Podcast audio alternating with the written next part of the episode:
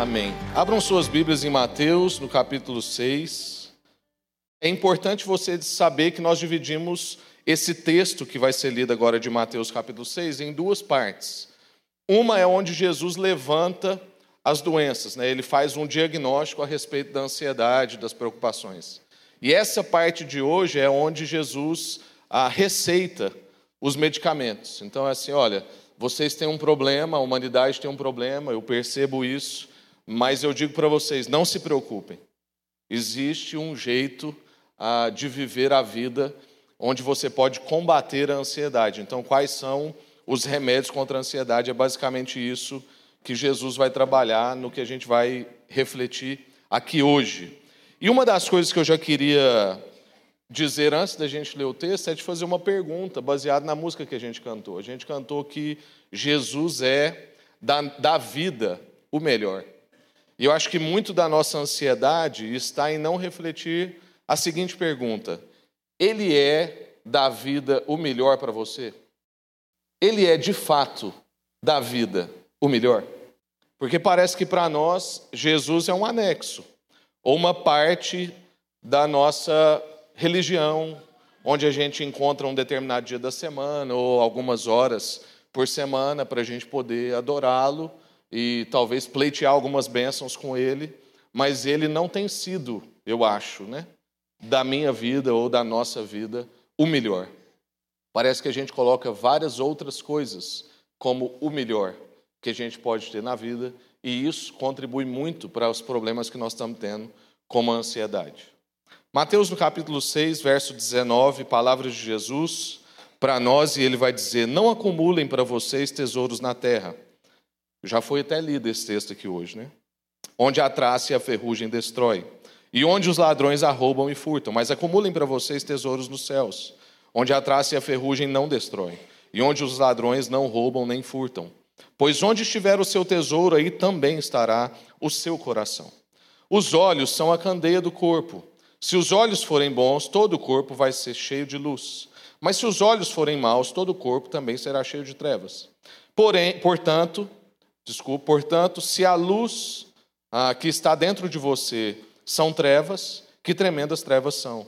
Ninguém pode, ninguém pode servir a dois senhores, pois odiará um e amará o outro, ou se dedicará a um e desprezará o outro. Vocês não podem servir a Deus e ao dinheiro. Portanto, eu lhes digo: não se preocupem com a própria vida, quanto ao que comer ou a beber, nem com o próprio corpo, quanto ao que vestir. Não é a vida mais importante do que a roupa? Observem as aves dos céus, elas não semeiam, nem colhem, nem armazenam em celeiros, contudo, o Pai Celestial as alimenta. Não tem vocês muito maior valor do que elas? Quem de vocês, por mais que se preocupe, pode acrescentar uma hora que seja a sua vida? Portanto, vocês se preocupam com a. Aliás, por que vocês se preocupam com a roupa? Vejam como crescem os lírios do campo, eles não trabalham e nem tecem. Contudo, eu lhes digo que nem Salomão, em todo o seu esplendor, vestiu-se como um deles. Se Deus veste assim a erva do campo que hoje existe e amanhã é lançada ao fogo, não vestirá muito mais vocês, homens de pequena fé. Portanto, não se preocupem dizendo: que vamos comer, ou que vamos beber, ou que vamos vestir Pois os pagãos, aqueles que não têm Deus como Pai, aqueles que não conhecem o Senhor, é que correm atrás dessas coisas. Mas o Pai Celestial sabe que vocês precisam delas. Busquem então o primeiro, em primeiro lugar, o reino de Deus e a sua justiça, e todas essas coisas lhes serão acrescentadas. Portanto, não se preocupem com amanhã, pois o amanhã trará as suas próprias preocupações. Basta cada dia o seu próprio mal. Senhor, nós estamos diante da Sua palavra e queremos ser lavados por ela. Nós não queremos uma lavagem só cerebral. Nós queremos uma lavagem total, Deus. Nós queremos mesmo ver com outros olhos, pensar com outra mente. Nós queremos ver como o Senhor vê, pensar como o Senhor pensa, perceber como o Senhor percebe e viver como o Senhor planejou para nós. Nós queremos uma vida de saúde, uma vida mesmo de alegria, ah, nós queremos ser felizes segundo as Escrituras dizem o que é felicidade. E nós queremos, ó Deus, então, inspirar outras pessoas a isso. Portanto, fala conosco, instrui-nos através da Sua palavra. Nós queremos crescer, nós queremos que Cristo seja mesmo formado em nós, em nome de Jesus. Amém. Graças a Deus. Então, nós vimos né, na semana passada, aqui o culto da manhã nem tanto, mas a gente viu na última reflexão que esse texto né, essa palavra de Jesus tem muita semelhança com o nosso tempo, com o nosso país, com a nossa cidade. Preocupações com a imagem, com as roupas, com o que comer, com o que beber. Isso vai dizendo muito sobre nós, principalmente em Goiânia. Goiânia é uma cidade extremamente preocupada em imagem. Ah, não sei como é hoje, mas eu sei que pelo menos há dois anos atrás, quando eu tinha essa estatística, era a cidade com o maior número de carros importados do Brasil. Uh, a maior loja de venda de carros importados do Brasil está aqui em Goiânia. Uh, profissionais na área de estética são uh, nacionalmente conhecidos a partir de Goiânia. Então, nós temos mesmo um ambiente de muita preocupação com imagem, com roupa, com comida, com bebida. E quando a gente lê essas palavras de Jesus, a gente parece que passa a ter um entendimento melhor sobre o porquê o nosso país chegou a ser o país com maior índice de ansiedade do mundo. Um país que tem beleza natural, um país que diz que o que planta dá, que a gente não deveria ficar preocupado com comida, mas é o país mais ansioso do mundo. E os fatores parece que são uma soma. Cresce o individualismo, cresce a dependência de si mesmo, cresce a nossa confiança nas nossas competências, cresce a nossa preocupação com a imagem, com a roupa, com a comida, com a bebida, ou seja, cresce a nossa preocupação com um padrão. E como um bom adolescente, eu sempre fui daqueles que confrontavam padrões. Eu lembro quando a gente ia para casamentos e eu queria usar os meus tênis de skatistas, né, uma bola assim, com a calça bem larga, e poderia até colocar uma camisa de botão para fora, junto com a minha calça larga e meu tênis largo. E a minha mãe né, queria morrer com aquilo, ou morrer ou matar. Graças a Deus ela não matou, e eu estou aqui hoje. Mas eu lembro que eu perguntava, a minha mãe falava que não podia ser assim, eu perguntava por quê. Que é uma pergunta péssima de criança. Todo pai aqui sabe o que eu estou falando, né? Porque tem o porquê, mas depois do porquê tem o mais eu quero, né? Que o Vitinho é assim, por quê? Aí eu explico, ele, mas eu quero. Eu falo assim, mas então não adiantou falar o porquê, né? E aí eu falava com a minha mãe, mas por quê? E infelizmente, na época, minha mãe não sabia dizer, porque todo mundo vai assim. Talvez isso não é resposta. Eu não sou todo mundo. Sou um adolescente clássico, né?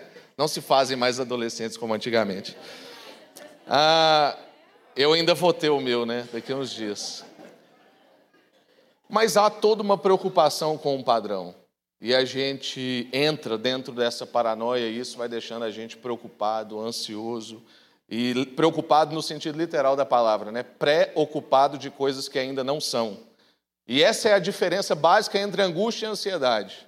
Porque angústia é próprio dos filhos de Deus. A gente vive angustiado. Pastor, então, vive angustiado. Mas a angústia é a certeza de que vai doer.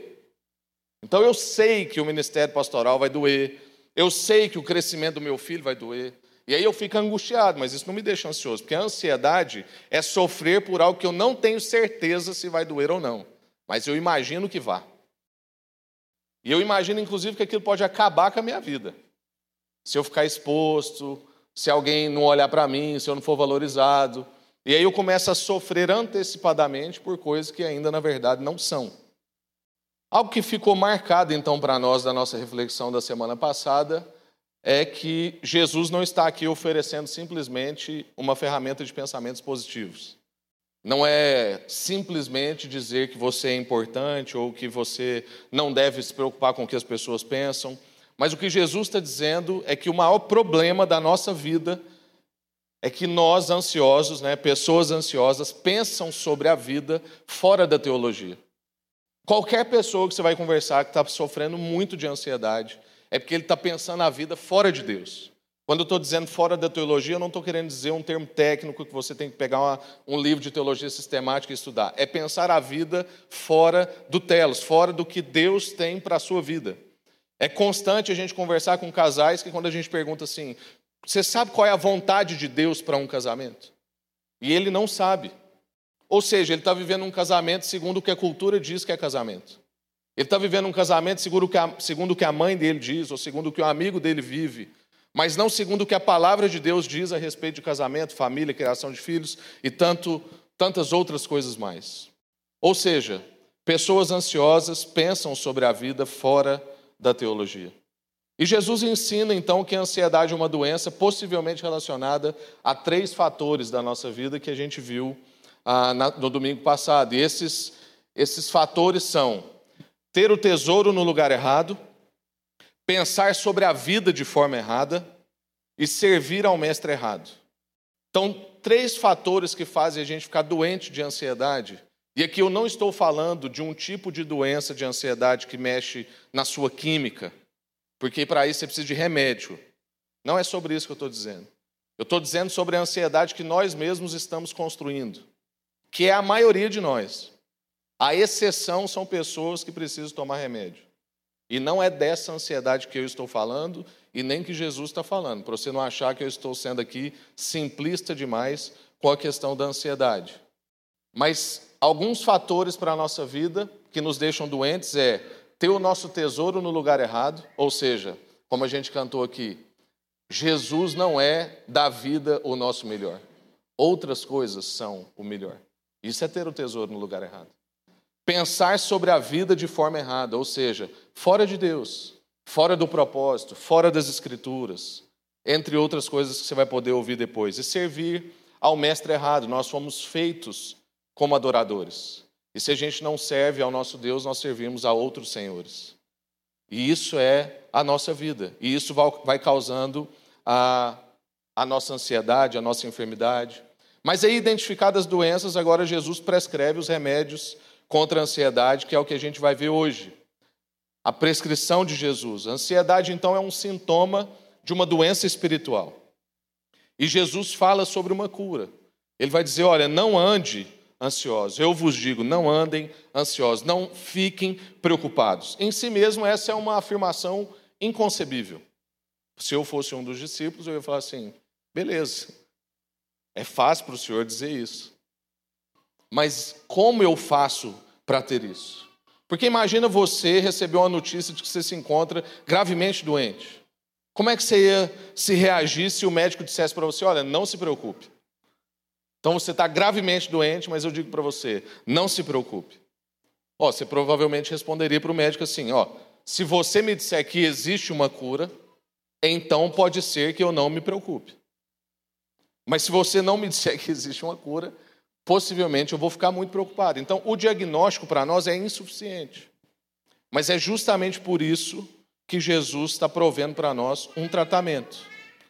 Por isso a exortação de Jesus não andem ansiosos ou não fiquem preocupados, está posta sob um contexto, um ensinamento específico, que é o texto que a gente, a gente leu tudo, mas é agora o trecho de, do verso 25 até o verso 34, que é o que Jesus estabelece para atuar como um antídoto sobre a nossa vida, sobre as nossas preocupações, para que a gente lute contra a ansiedade. E os antídotos que eu consegui perceber aqui, que não tem jeito de esgotar esse assunto em uma exposição, mas os antídotos que eu consigo ver no texto, que também eu não posso falar do que não está nas Escrituras, não é o meu papel. A primeira coisa é: olhe para a vida como um todo. Jesus está falando assim: olha, você quer ajudar a combater a sua ansiedade? Olhe para a vida como um todo. Por quê? Porque quando a gente fica ansioso, a gente não vê a vida como um todo. A gente vê a vida a partir daquele núcleo de ansiedade. A gente olha toda a nossa vida a partir daquilo que está nos incomodando. Você pode observar que quando tem alguma coisa tirando a sua paz, parece que todo o resto está sob a luz dessa coisa. Então, se você tem um problema com a sua afirmação, se você é uma pessoa que não se sente bem recebida, que não é bem consigo mesma e tal, todo o ambiente que você chega, você olha o ambiente à luz da sua crise. Ninguém aqui gosta de mim, eu não vou ser bem aceito, se eu for exposto aqui, eu vou ser humilhado, minha vida vai acabar. O sentimento de ansiedade domina os nossos pensamentos quando a gente está vivendo algo nesse sentido. A gente passa a ver tudo sob a luz da ansiedade. Tudo na sua vida parece que está ligado a um problema específico. E parece que a sua vida e felicidade dependem dessa uma coisa que você está vivendo ou de algumas questões que estão te trazendo ansiedade. A gente tem uma sensação de que se a gente não resolver aquela uma ou algumas coisas que estão nos trazendo ansiedade, toda a vida está comprometida. A gente perde o senso de proporção. Eu lembro uma vez que eu estava conversando com a Ana no carro e ela estava me contando uma situação e eu via, normal isso num casamento, né? mas eu via a situação desse tamanho. A Ana via a situação desse tamanho. E eu não podia dizer isso para ela, porque aí que ela ia ver a situação grande, podia ser que o carro ia capotar. E aí eu falei assim, e eu orando, falei, Deus, como é que eu posso ajudar a Iana a ver essa situação do tamanho que ela tem? Ou tira a minha miopia e me ajuda a ver isso do tamanho que ela está vendo. E eu tudo aqui orando no Espírito, né? Sem falar nenhuma palavra. E aí eu encontrei lá um jeito, que acho que foi de Deus, porque deu certo, né? E eu falei assim, meu bem, eu vou te contar a história que você me contou do jeito que eu vejo. E isso não quer dizer que ela não é do jeito que você vê. Mas é só para talvez a gente encontrar um tamanho mais equilibrado sobre isso. E aí eu contei.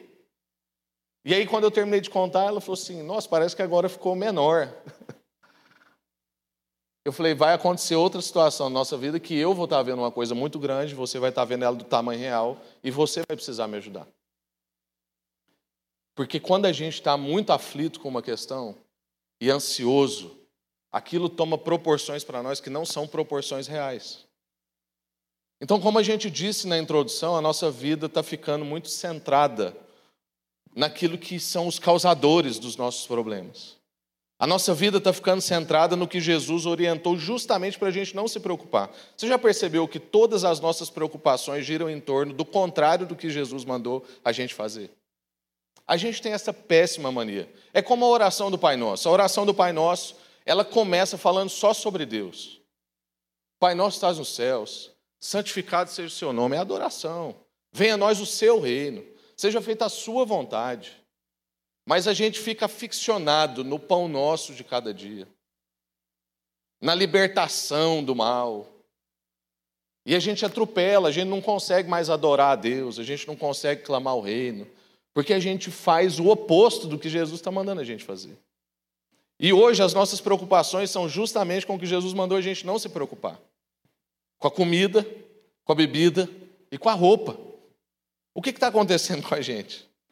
As necessidades básicas da nossa vida, ou seja, os servos da nossa vida, por assim dizer, estão se tornando senhores sobre nós. Aquilo que era para servir a gente está exercendo poder sobre nós. Mas o que Jesus está dizendo é que há mais na vida do que na comida, e há mais na pessoa do que na roupa. Mas a gente não, a gente está qualificando as pessoas pela sua roupa. A gente está qualificando as pessoas pela comida que ela come, pelo carro que ela anda, pelo lugar que ela mora. E é claro que um dos nossos maiores problemas tem sido então a nossa sensação de insaciedade. Não há contentamento em nós.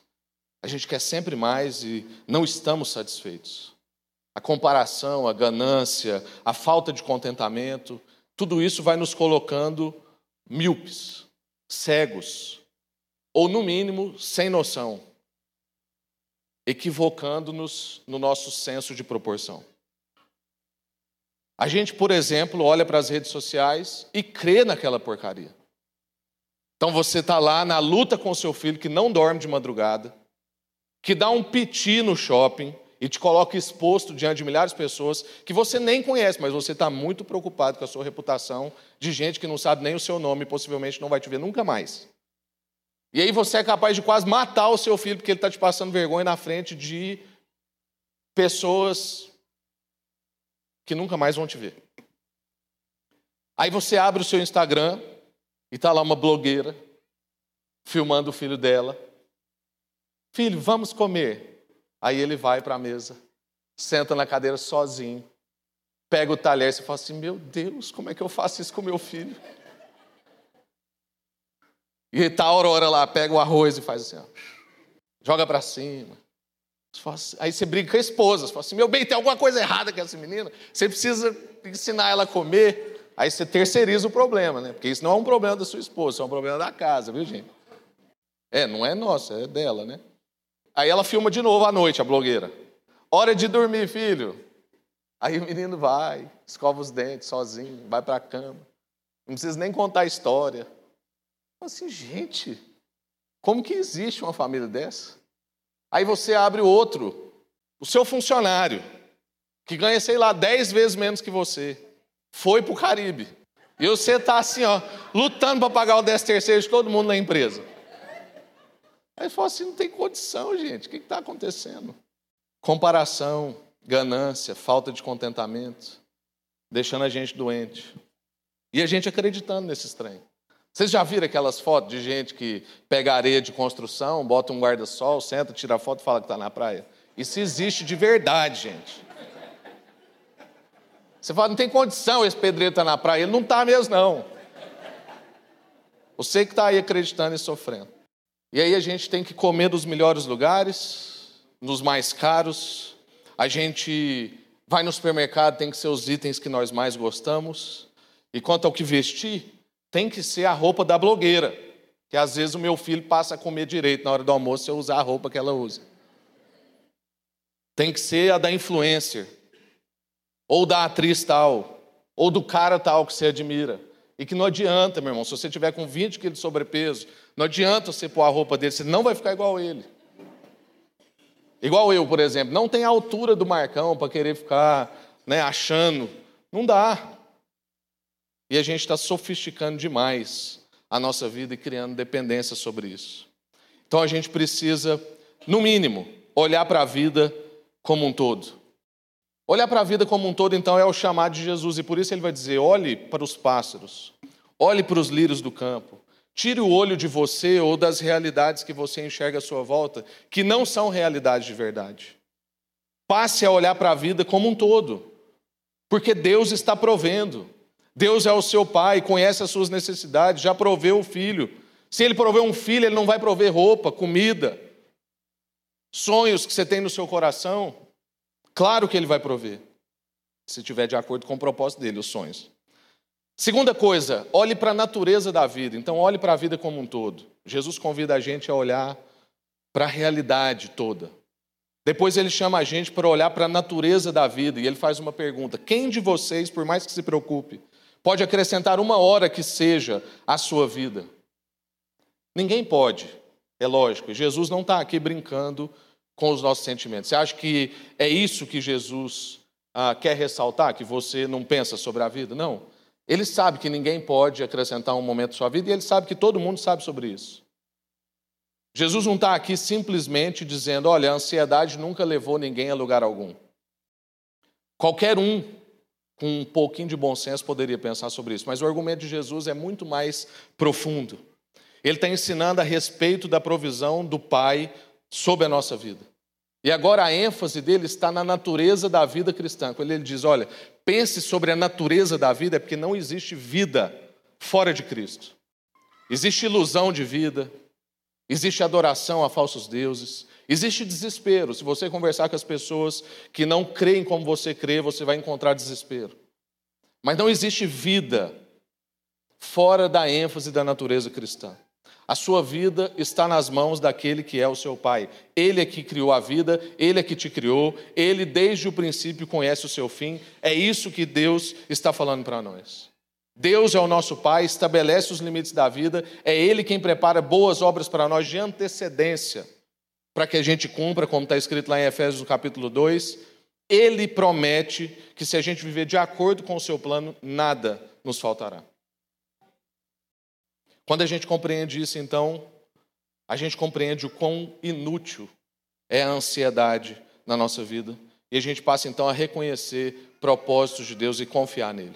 E tudo que você precisa, tudo que você e eu precisamos para cumprir o nosso propósito, vai ser disponibilizado para nós.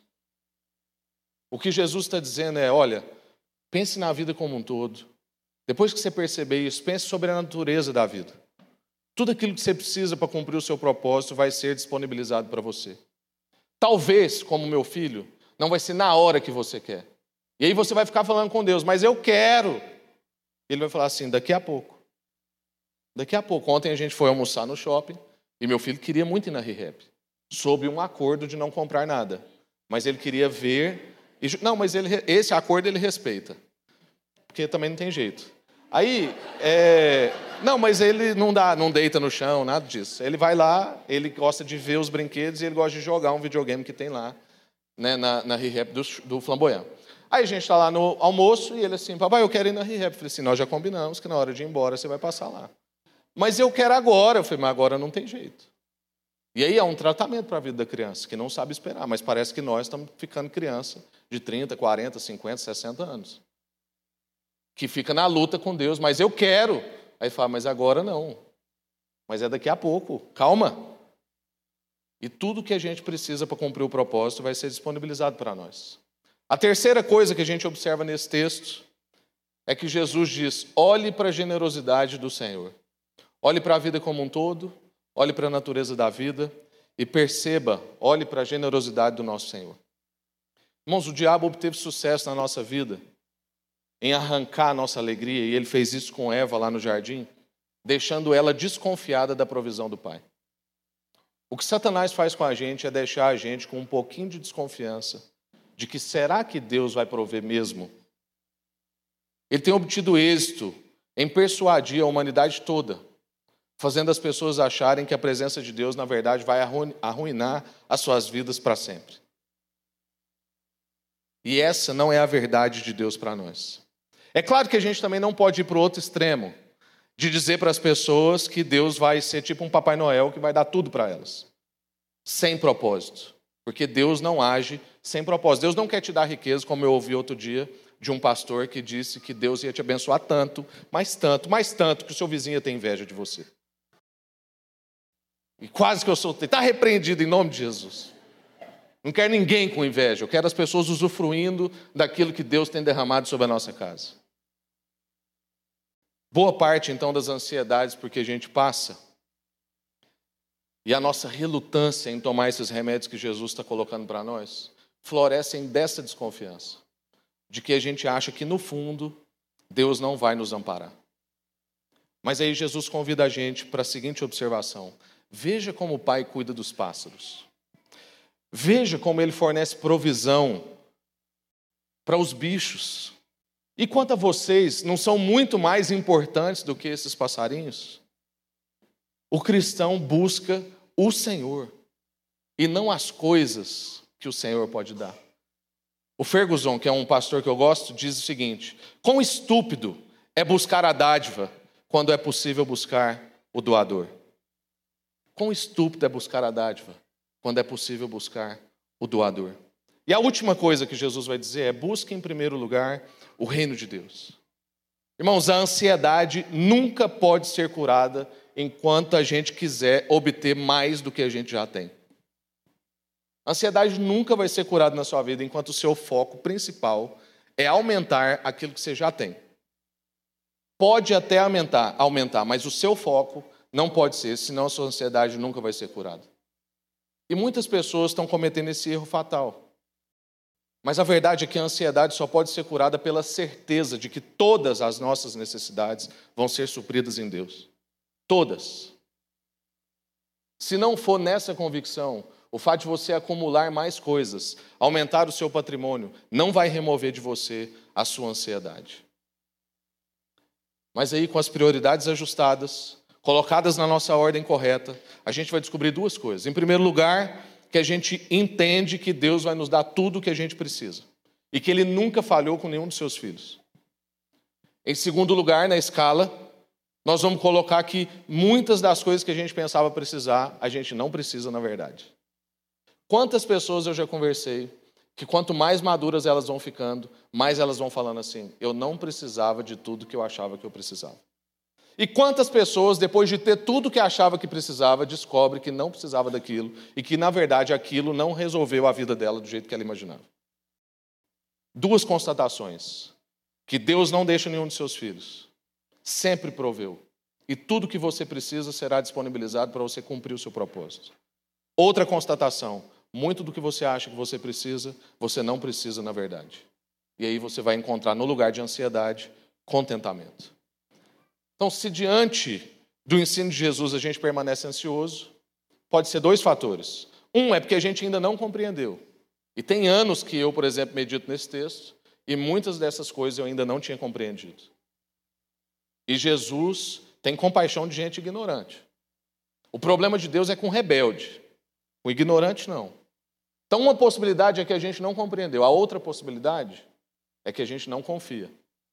Então, talvez a gente entendeu, mas a gente não concorda. E a gente não quer confiar.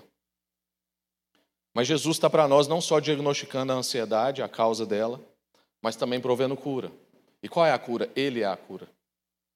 Quando você conseguir cantar de verdade aquilo que a gente cantou, que Ele é da vida o nosso melhor. Que não há coisa melhor do que ter Jesus, estar com Jesus, compartilhar Jesus e viver uma vida segundo o que Ele disse que a vida é. Essa é a cura. Quando a gente chegar nesse entendimento, então muitas das nossas ansiedades vão ser curadas. Eu estou em processo de cura. E eu te pergunto, você também está em processo de cura? Você está diagnosticando aquilo que são os causadores da sua ansiedade e você está se apropriando daquilo que é a prescrição de Jesus? Porque esse é o convite de Jesus para a nossa vida. Eu estou em processo, estou tomando remédio, estou meditando nessas palavras de dia e de noite, para que Deus possa ir removendo de mim as incertezas e colocando em mim as certezas. Para que eu tenha só angústia, que é a certeza de que vai doer, mas que eu não tenha ansiedade, que é a confabulação de que pode ser que doa. Eu quero sofrer por aquilo que vale a pena, por aquilo que eu sei que vai doer, e mesmo assim eu tenho que fazer. Como disciplinar um filho, como viver um ministério, como ajudar as pessoas, como ser um melhor marido, amar minha esposa como Cristo ama a igreja. Essas são as minhas esperanças. Viver uma vida segundo essa prescrição. Pensar sobre a vida como um todo. Pensar sobre a natureza da vida. Pensar sobre a generosidade do nosso Deus. E buscar o reino de Deus em primeiro lugar. Amém? Senhor, muito obrigado por essa manhã e tudo que a gente viveu aqui. Foi um culto muito inspirador, Pai. A gente vem para te adorar, mas a gente recebe tanto, Deus, e a gente quer te louvar e te agradecer por isso. A gente deveria chegar aqui e fazer o culto de joelhos, ó Deus, diante de tudo que o Senhor tem dado para nós. Filhos, virtudes, recursos, um coração regenerado, pensar coisas que antes seriam impossíveis para nós, nos livrar do nosso egoísmo, tudo isso o Senhor tem dado para nós. É por isso que a gente tem entregado pipoca, é por isso que a gente tem ido na África, na Índia, na Europa e tantos outros lugares. É por isso que a gente tem tanto para compartilhar ontem com Todos para o Bem. É por causa do que o Senhor fez por nós e Cristo sendo mediador da nossa relação, é que o Leopoldo vem lá de Recife para passar 24 horas com a gente. É por causa do que o Senhor tem feito e a gente quer pensar mais sobre essas coisas. A gente quer pensar sobre a vida como um todo. A gente quer pensar a respeito da natureza da vida, o que, que o Senhor pensou para a vida. A gente quer lembrar da sua generosidade, Pai. E a gente quer buscar em primeiro lugar o reino do Senhor. E a gente sabe que isso vai funcionar um, como um antídoto contra a nossa ansiedade. Então, ó Deus, eu peço para que essa graça, essa unção, esse entendimento venha sobre a igreja agora como um batismo de discernimento para a gente, ó Deus, pensar melhor sobre a vida, refletir, ó Deus, sobre propósito, significado, sentido, lembrar da generosidade do Senhor, ó Deus, e não desistir de buscar o Seu reino em primeiro lugar, na certeza de que tudo, todas as outras coisas vão ser acrescentadas sobre nós. Vem trazendo cura, ó Deus, vem trazendo mesmo consolo, vem removendo de nós toda a ansiedade e permita com que a gente viva somente as angústias próprias do processo como uma mãe que está para parir uma criança. E não está ansiosa, está angustiada, porque sabe que vai doer, mas sabe também que o resultado da sua dor é um presente para a vida inteira. Nós queremos viver assim, Deus. Faz isso conosco, em nome de Jesus.